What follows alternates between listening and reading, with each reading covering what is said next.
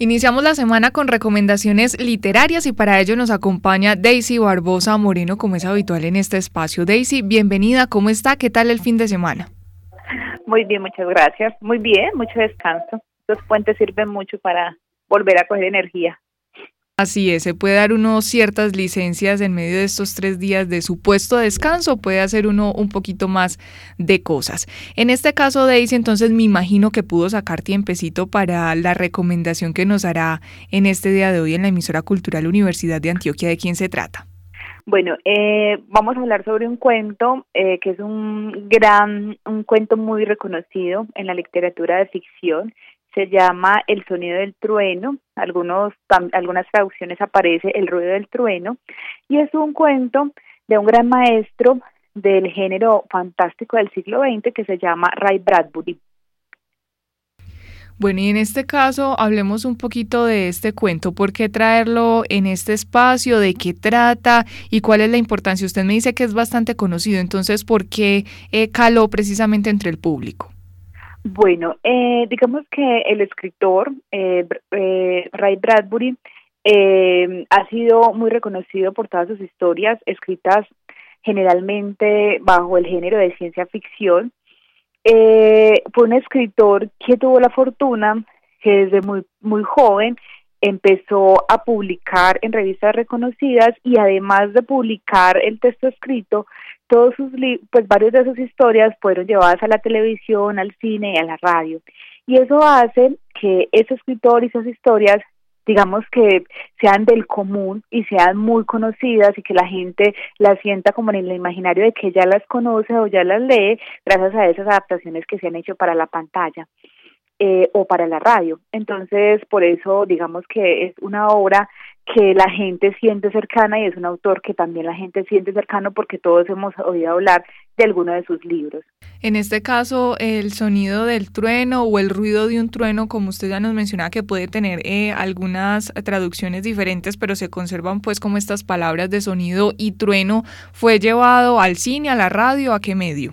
Fue llevado al cine, eh, no es una obra que yo conozca en la pantalla, eh, quedo como con la duda y la tarea de buscarla, eh, pero sí me causa curiosidad que un cuento corto sea llevado al cine, porque esta es la historia de una persona que va caminando por la calle y se encuentra con un anuncio que dice que se viaja al pasado, que hacer un safari y uno entonces lo llevan al pasado, eh, va con algunos acompañantes, lo dejan frente al animal que uno quiera matar y es el responsable pues como de matar ese animal. Entonces este señor, este personaje entra a, esa tienda o a, o a ese espacio y empieza a hacer todos los trámites para poder viajar, pues es un costo altísimo, pero él sueña entonces con ir al pasado y decide que quiere ir a la época de los dinosaurios a matar un dinosaurio. Y entonces a partir de esa, de esa construcción fantástica, el autor empieza a, a cuestionarse o a cuestionar a ese lector eh, como haciendo reflexiones a partir de qué pasa si hacemos un acto pequeño y cómo ese acto pequeño encadena un montón de cosas. Entonces empieza a preguntarse, bueno, ¿qué pasa si, mata, si ponemos el pie eh, en, una, en una hierba y si matamos un insecto no mataríamos sino uno sino miles porque ese era el primer insecto, entonces ya esa cadena de insectos no van a ser y empieza pues como a hacer una serie de reflexiones a partir de ahí. Entonces, esa es un poco la característica que tiene Ray Bradbury al escribir. Digamos que a partir de episodios de mucha ficción, de mundos que no existen eh, prácticamente porque a veces va al pasado o a veces va al futuro, empieza a cuestionar la realidad y los problemas humanos, como los problemas todavía actuales. Digamos que es un escritor muy universal, un escritor que se puede leer en todo el planeta y que habla o deja el eco de las de las preguntas que tenemos como como los humanos, como la humanidad. Daisy, siempre que nos acerquemos a un texto de Ray Bradbury, ¿será ciencia ficción? Pues él escribió inclusive novelas y cuentos que no tenían que ver con la ciencia ficción pero sí es muy reconocido justo por la ciencia ficción, el terror y la fantasía. Hay algunos textos que digamos que son mucho más reales, que son como mucho más eh, pegados a la realidad, pero realmente su fuerte y donde más se desarrolla y más se reconoce es por la ciencia ficción. Este texto, venimos diciendo que vamos a abordar eh, textos cortos, en este caso el cuento, ¿cuánto más o menos eh, número de páginas o el tiempo que se puede eh, gastar una persona a invertir al momento de leer este texto? Por ahí 40 minutos. Es un cuento muy corto y, y Ray Bradbury es un escritor de cuentos cortos, más que novelas, tiene algunas novelas, pero su fuerte son cuentos cortos y digamos que se leen en una sentada 40 minutos, una hora, una hora y media, de acuerdo pues como al, al ritmo del lector. Pero son historias entonces que están cargadas de poesía, historias claras, digamos que ese lenguaje poético no es que las enrede, sino que uno puede seguir la línea de, de la historia con facilidad, pero sí tiene como ese gustico de uno saber que las palabras están muy bien puestas y muy bien encadenadas para entregarle al lector una historia de ciencia ficción, pero también con lenguaje poético. Además, como son cortos, eh, los textos que hemos venido a los que hemos venido haciendo referencia en estos últimos espacios, pues se encuentran fácilmente en internet. En este caso, pues no es la excepción. El sonido del trueno de Ray Bradbury lo pueden encontrar fácilmente al momento de digitar en algún buscador este nombre. Daisy, algo que podamos agregar sobre el contenido del cuento o también sobre el autor al que hoy hacemos referencia. Hablemos un poquito de, del autor. Eh, tiene una vida fascinante. Nació en 1920 y cuando tenía 18 años publicó su, primer, su primera historia corta.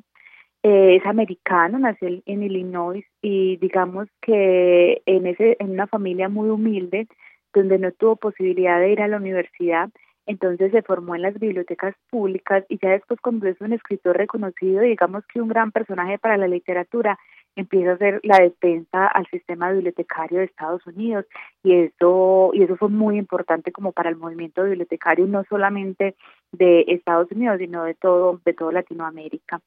Eh, en su vida en los primeros años y mientras eh, salió del colegio y más o menos hasta los 23 años vivió de vender periódicos eh, en la calle y después decide dedicarse tiempo completo a la escritura, le hace la apuesta a convertirse en escritor, deja de vender periódicos y empieza a escribir.